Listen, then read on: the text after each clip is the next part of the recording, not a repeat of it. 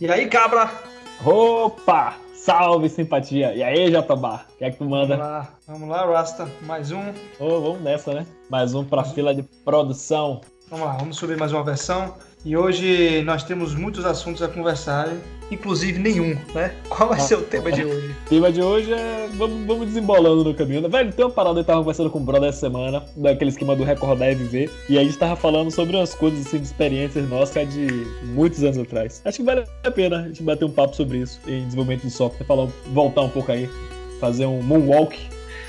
Michael É Jackson. verdade, eu acho interessante. Na verdade, eu vou falar de experiência das outras pessoas, né? É, bom é isso, né? A vida dos outros é melhor do que a nossa, você sabe. É, porque eu sou um cara muito novo, não, isso aí não me, enca... não me enquadro nessa aí, não. Mas eu vou no seu barco. Temos frase hoje aí? Ter, o né? doce aí pra gente ver. É, na verdade não é nem uma frase, é meio que um diálogo, né? Você sabe que quando existe uma amizade muito forte, uma amizade nordestina boa, como é que ela funciona, né? O camarada chega pro outro e fala assim, e aí, bora? O outro responde, oxe, bora.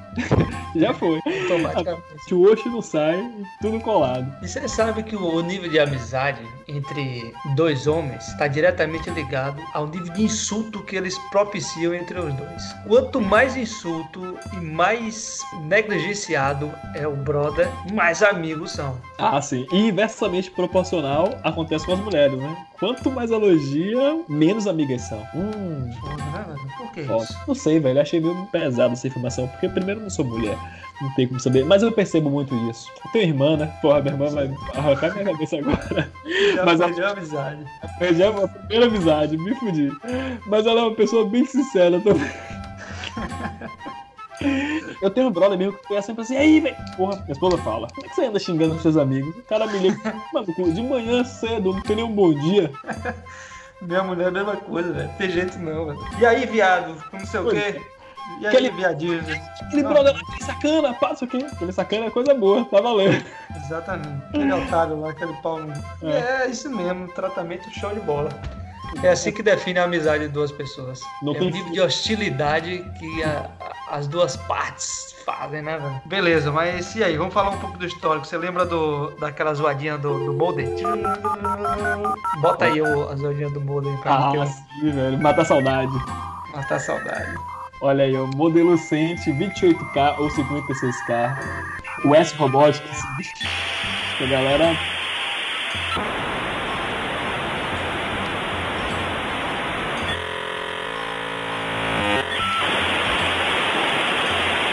E sobre desenvolvimento de software, deixa eu falar uma parada. Eu comecei, eu, meu primeiro contato com, com software em si, na verdade eu nem visualizava software enquanto processo, eu via mais como uma questão técnica, né? Que era escrevia HTML. Isso tem muitos anos, acho que foi na versão 3 do HTML, por aí. Eu acho que tinha 16, 17 anos, versão 2 ou 3. Primeiro software de desenvolvimento que eu vi, primeira IDE, eu não conhecia IDE, trabalhava com blocos de notas, mas a primeira IDE que me apresentaram foi o FrontPage, que era da Microsoft. Eu tive um estágio na Bahia Tursa, porque eu era o órgão oficial de turismo da Bahia na época, não sei hoje se ainda é, mas acho que é uma empresa baiana, Bahia Tursa. E lá eu comecei a trabalhar fazendo parte de questões multimídia e essas questões de desenvolvimento HTML. E aí eu trabalhava fazendo a produção do site do Centro de Condições da Bahia. E também da Bahia Tursa, que era o baiatursa.ba.gov.br. Trabalhava como estagiário, mas estava designado a fazer aquele papel. Então foi daí que eu comecei e criei todo o meu interesse em trabalhar com desenvolvimento de software. Isso E em- trabalhava com o quê? antes Não, Ah. pô, nessa. Nessa. Nessa época, quais tecnologias você trabalhava? HTML, justamente HTML e JavaScript. JavaScript, se eu não me engano, era a versão 4 dele também. E não existia CSS, pelo menos eu não conhecia CSS. O estilo, ele era todo feito nas tags HTML. Você botava lá background color, text color, É. tudo dentro como parâmetros mesmo. Você ligou? Não tinha style, era parâmetro da tag. Por exemplo, eu tenho lá tag H1 e eu queria botar uma um cor de fundo no H1. Eu botava lá back H1 espaço um parâmetro como se estivesse fazendo uma diretiva Angular, uma diretiva o que um, um Undirect, né? é, botando na direct isso, como se estivesse falando direct, só que era direct do próprio objeto HTML que o próprio dono dava. Sim. Então, sei lá, o H1 botava background color e escrevia qual era a cor em hexadecimal. Aí, se eu quisesse fazer um alinhamento, botava lá outra propriedade, que era text align, dizia se era right, left, center, justify, coisas assim. Então, não existia a desassociação. O, o estilo visual era acoplado ao objeto HTML. Meu irmão, quando esse processo mudou, que eu vi o CSS pela primeira vez, eu falei, velho, eu nunca vou conseguir fazer isso. Porque você tinha que escrever uma parada numa tela onde você escrevia, preparava o código HTML, e na outra você tinha que arranjar lá o, o resultado visual que alguém te preparou a interface. Você ligou e falei, velho, eu achava que era muito difícil. Achava que era um esquema muito impossível para poder fazer. Até porque, quando você fazia a questão de margem, altura, ainda é assim hoje, né? A orientação do CSS é top, right, bottom, left. É um processo horário. Eu não entendia aquilo, não entrava na minha cabeça de maneira nenhuma. Mas isso aí, quando eu vi CSS, já foram anos depois. Foi uma vida fazendo de uma maneira que não era certa. Para partir mais ou menos de 2006, 2007, acho que foi esse momento que comecei a trabalhar com CSS. Não, não, eu acho que eu devo estar meio enganado nas datas aí. Talvez tenha sido um pouco antes, tipo 2002, 2003, não sei, não tenho muita certeza. E tentar me readaptar. Aí então eu percebi como é que funcionava. Pum, entrei na vibe. Porra, CSS é o que há. Bicho, fiquei experientíssimo em CSS. Minha principal skill. CSS. Todo mundo queria fazer site. Eu fazia site para todo mundo. Todo mundo. O cara da barraca da feira. Todo mundo fazia site. Não tinha noção. Correria total. E aí eu não tinha serviço de hospedagem. Eu não sabia nem onde hospedar. Até que eu encontrei uma empresa. Não sei se existe mais. Acredito que não. Até mesmo pelo próprio fluxo. Chamada HPG. Que era Homepage Grátis. Velho, minha conexão era de escada. O HPG, ele permitia que eu criasse os sites. Então, eu criaria lá, por exemplo, o domínio, né? Que era o subdomínio para eles. geltoncruz.hpg.com.br E vendia aquilo para os clientes. Vendia o domínio, vendia o desenvolvimento do site dele, dizendo as coisas que ele queria ficava cobrando mensalidade e tinha que rezar porque às vezes sumiam as coisas do HPG os caras não tinham um, um esquema de backup. E para poder falar por telefone era para São Paulo, então se eu ligasse para São Paulo, hoje eu seria afinado. Manhã Manhã arrancava esse couro aqui com duas gotinhas de sangue. Tá reza ou uma tira de couro? Vai fazer igual o grilo, não. Seria com duas gotinhas de sangue. E aí, né, eu ficava naquela fissura aí, porra, e aí, velho, como é que a gente vai fazer e tal. Trabalhava eu, eu não trabalhava, né? A gente desenvolvia algumas coisas assim, eu e esse brother. E o brother ficava junto comigo nesse processo de aprendizagem. A gente fazia muita coisa. E aí um dia descobrimos um bug no site do HPG que nos ajudou muito, porque a gente nunca tinha visto nada igual. O que acontece? Aí o que rolou? Conectado lá no meu modem de, 50, de 28K, nessa época era de 28. E utilizando o download, né, dessa ferramenta do que podia pausar o download, a conexão caiu. Quando a conexão caiu, esse aplicativo de download, que ele também gerenciava pastas dentro do meu próprio Windows, mano, ele expandiu como se fosse uma, uma um, software de cliente FTP, você consegue visualizar os diretórios do servidor, e ele abriu, ele estava falando download de um arquivo que era dentro de um site hospedado na HPG. E aí ele abriu, fez o Explorer de todo os, os, os, clientes que eles tinham lá, né? Eu fiz, velho, que parada isso aqui. Então eu podia navegar nas pastas e visualizar aquilo ali. Só que a conexão estava fora do ar. Então eu não conseguia ter acesso aos dados, mas eu conseguia visualizar como eles organizavam, se ligou? Aí tinha lá uma, um cara que era um profissional, por exemplo, ele colocava uma pastinha CSS, outra pastinha imagens, outra pastinha JavaScript. O que pra ah, gente... você via a hierarquia de pastas, eu, né? Exatamente, eu não conhecia nem a hierarquia de pastas. Era tudo misturado, era um pacotão, pá, era um embrulho. Eu fiz, porra, caralho, velho, isso aqui, ó. porra, pra mim aquilo foi lindo. Aí foi que eu comecei a descobrir o mundo do desacoplado. Se ligou? Por outro, porque a hierarquia de pastas, isso faz muita diferença. A organização do trabalho é essencial. Para o nosso trabalho de desenvolvimento de software, aliás, para qualquer trabalho, mas foi essencial. E aí foi divisor de águas, porque as pessoas começavam a olhar quando eu, eu comecei a fechar parcerias com agências de comunicação. E aí, quando eu entregava um site para eles eles recebiam aquilo ali, eles olhavam que tinha um nível de organização, isso foi me dando mais crédito como desenvolvedor. Porque a galera falou assim: ah, tá, o carinha ali é organizado. Mas foi por sorte que eu aprendi essa organização.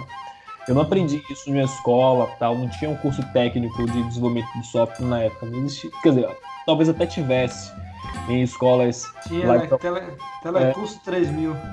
É isso aí, era telecurso e só. Talvez estivesse mais preocupado em falar sobre manutenção de televisão do que escrita de sites em HTML com CSS e JavaScript. E aí eu comprei, comprei, ganhei um livro de um cara chamado Ramalho, acho que é José Ramalho, uma coisa assim. Vocês que fazem parte dessa massa que passa dos projetos do futuro. JavaScript, que era assim, transforme suas páginas estáticas em páginas dinâmicas. Que. Ah, aí veio. O Ajax. Não, antes do Ajax, ele ensinava a utilizar os prompts, ele utilizava os alertas, as caixas de confirmações de JavaScript. Aí você fala assim, JavaScript Vanilla, Vanilla, Vanilla mesmo, raiz. Caraca. E aí era nesse processo de desenvolvimento de software. Só que aquela coisa começou a cair porque ele não funcionava em todos os navegadores. O JavaScript que eu escrevi ele não funcionava bem no, no, no Internet Explorer. Era terrível, Sempre, porque é, sim, porque além de ele não funcionar, ele quebrava no site do Internet Explorer. A maioria dos computadores eram Windows. Eu tinha um Windows, então às vezes eu não conseguia nem desenvolver para eu testar. Na época eu ainda não utilizava Linux. Tinha maior medo assim de Linux e tal, aquele terminal. É, na verdade era difícil você montar um, um computador Linux com a, um aspecto de usabilidade como a gente tem hoje. O cara pode escolher um Debian, ele pode escolher um Fedora.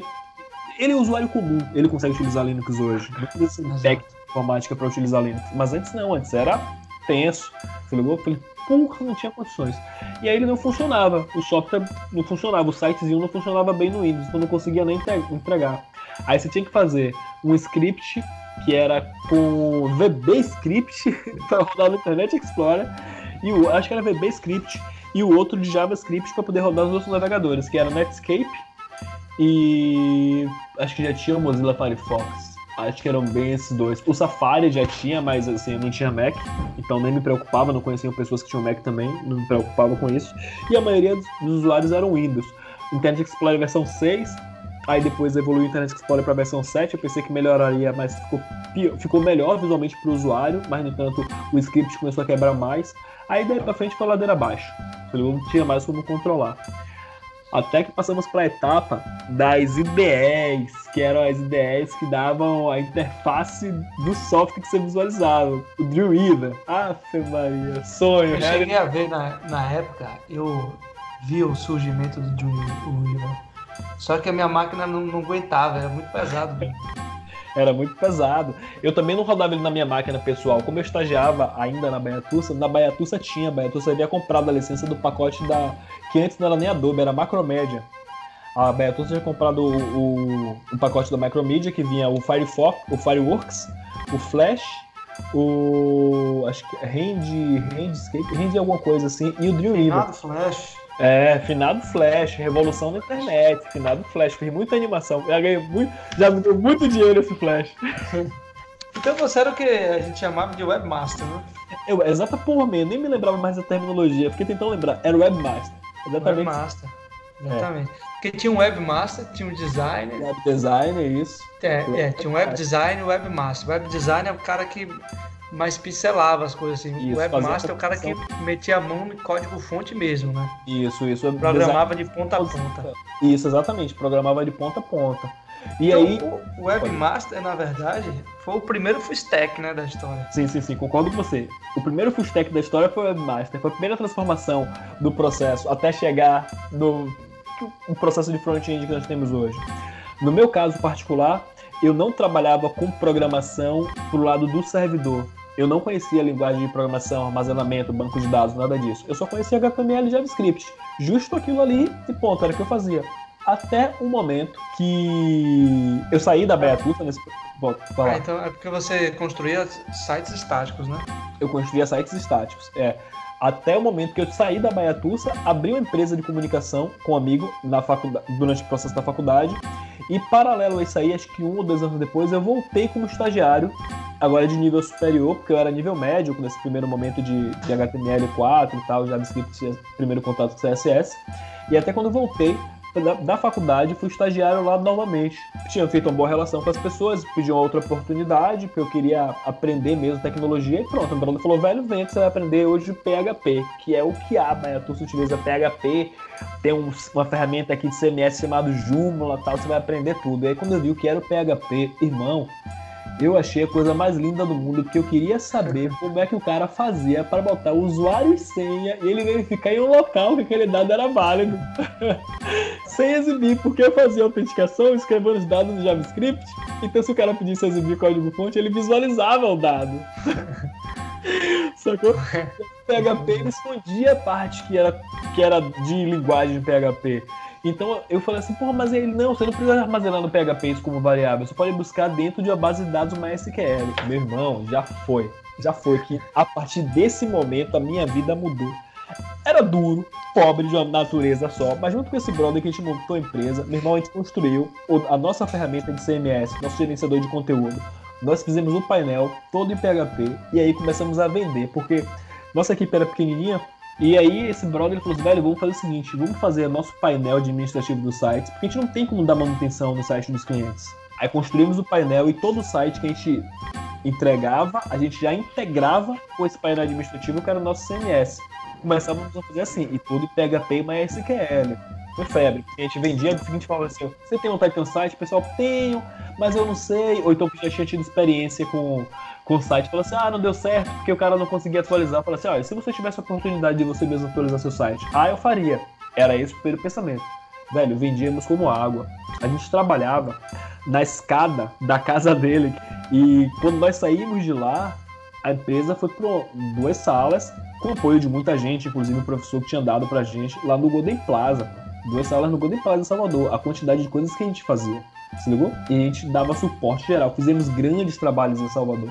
E Salvador não só, né? Da Bahia de um modo geral. E começamos a trabalhar muito com aquilo, fazendo nossa própria ferramenta. Só que a gente percebeu que a maneira como a gente trabalhava, a nível de negócio, não funcionava muito bem.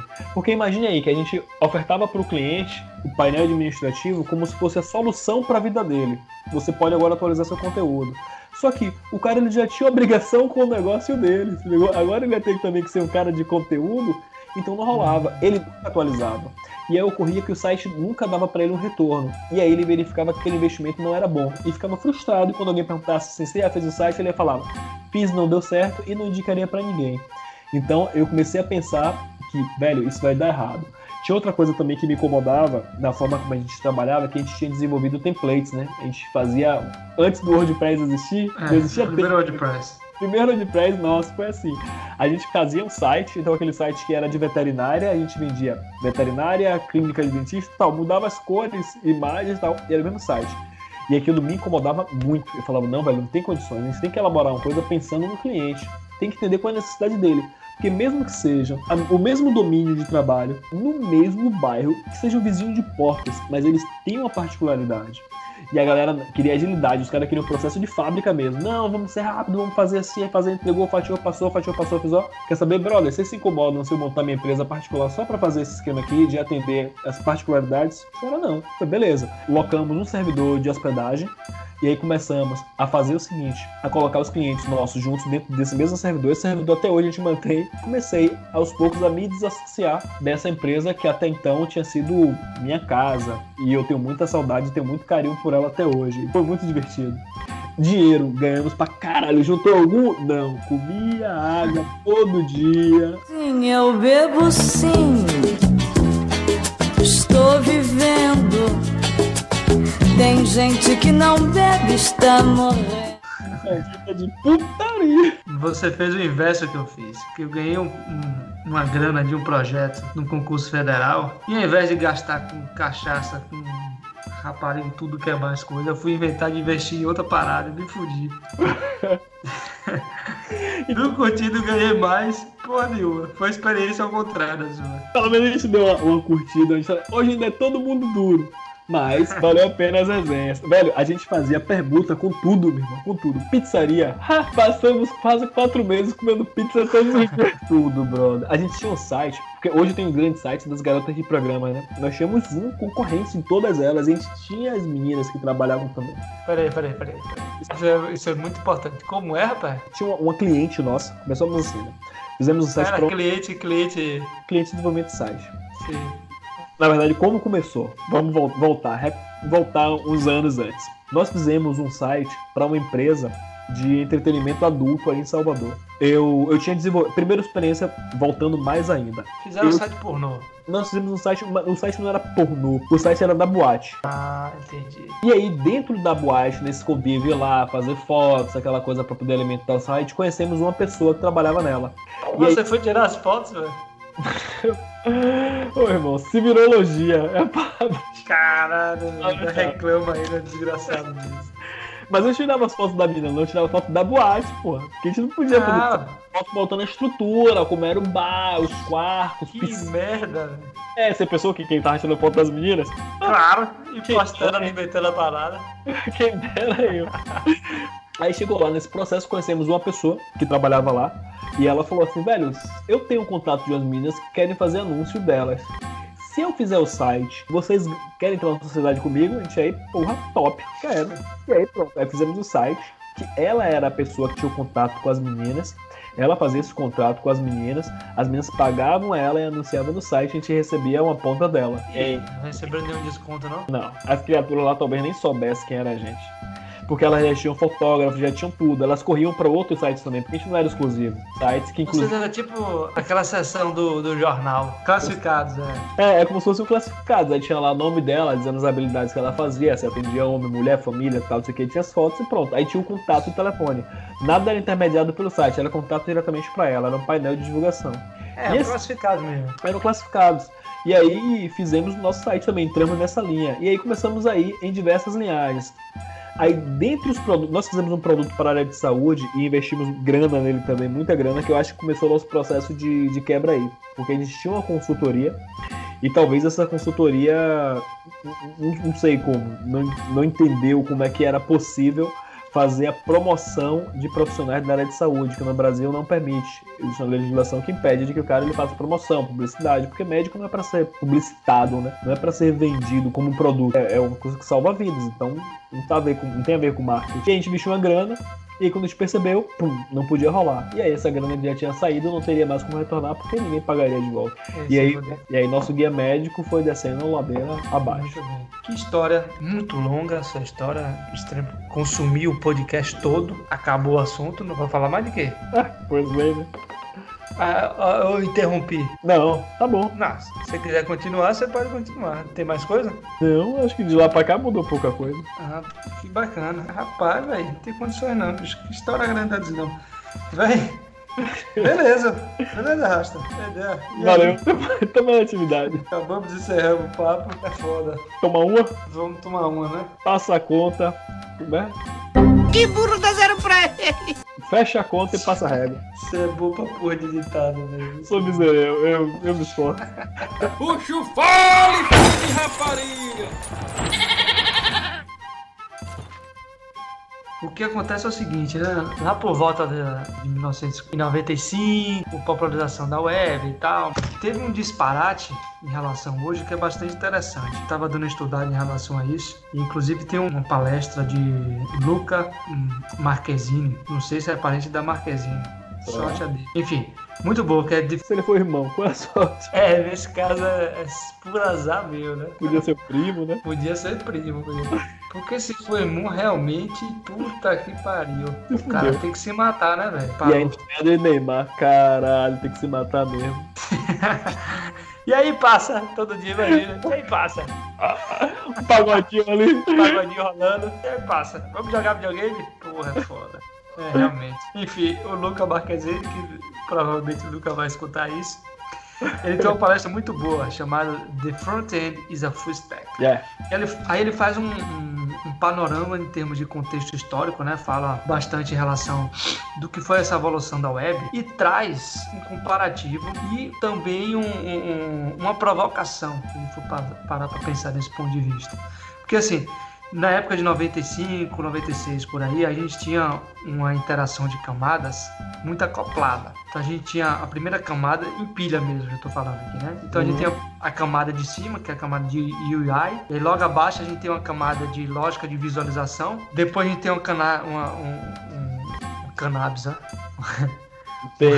Falta nunca. uma camada de, de lógica de negócio, você tem a, a- a ORM, né, que é o mapeamento da- do objeto relacional, e a camada de persistência, né? Então você tinha isso muito bem definido nessa época. E aí hoje em dia essa coisa mudou muito, quase que completamente. Né? O contexto que ele trouxe foi que esse, essa forma de desenvolvimento, provavelmente você pegou bastante, ela hoje está bastante descaracterizada e a gente tem boa parte dessas camadas na na parte do front-end, né? Então Uhum. a gente tem o, o, o, o UI hoje, ele é completamente dinâmico. Então por conta disso, a lógica de visualização e o que ele chama de, de loja, né, de store, tá tudo no front-end. Então você tem toda a lógica de, de, de visualização, lógica de comércio, tudo no front-end. E você tem uma camada que interfacia hoje com o que era antigamente o RESTful API, que hoje já é do passado, né? Porque com o lançamento do, do GraphQL a coisa mudou completamente. E aí você tem, é, você tem as queries agora do lado do front-end, né? velho? Então você tem uma query consumindo um single endpoint API, né? Que retorna um JSON lá e tal. Então a gente tem essa revolução aí que surgiu em termos comparativos de, do, do front-end hoje ser o novo full stack. Mas esse full stack realmente é uma pulga atrás do- da orelha, né? O que diabo é full stack, né? O que Eu então fiquem, é, fiquem ligados, né? Porque isso é um tema para um próximo episódio.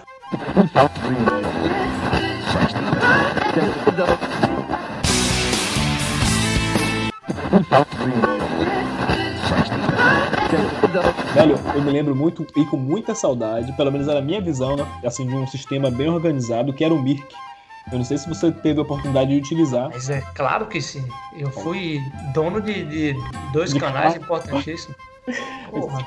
Jacobina Fest como era no meu canal? Não, como era o nome, velho? Putz, eu não lembro. Mas eu lembro o seguinte, eu, na época, curioso pra pôr em, em programação, ainda era moleque ainda. Aí eu montei um canal que eu fiz uma rádio pirata, mas era uma rádio virtual, né? Não pegava frequência de rádio, não. Não cheguei a ser criminado, criminalizado. disso. MP3. E isso aí jogava no, no Zap. Até esqueci. Era Enfim, é! Winamp, Winamp.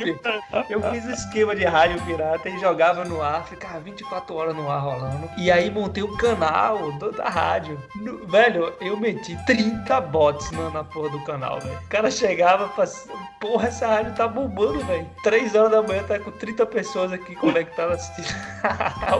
Ah, tipo, anda- Só as robôzinhas. Porra, meu. Quantas pessoas não queriam, hein? Ser operador de canal. Exatamente, OP, né? Famoso OP.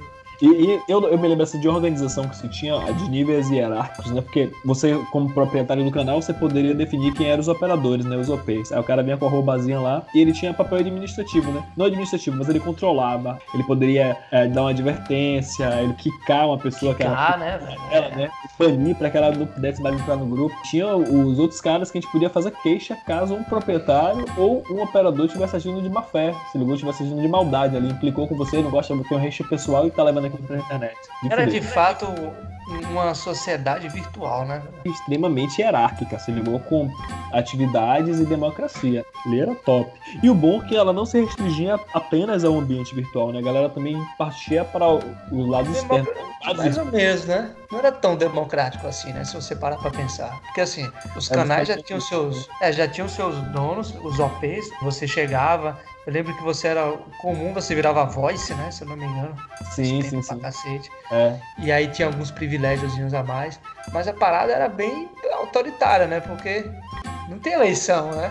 Então, Não, não tem, não, não é tem. democrático.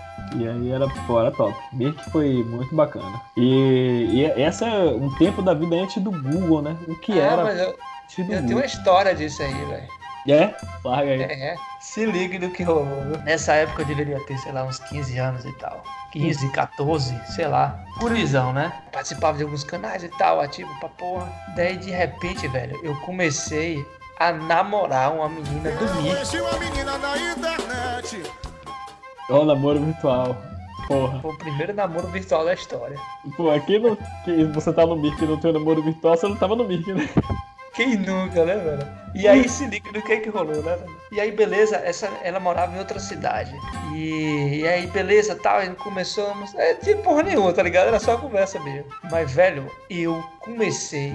Não sei o que diabo deu na minha cabeça. Mas eu comecei a ligar pra essa menina.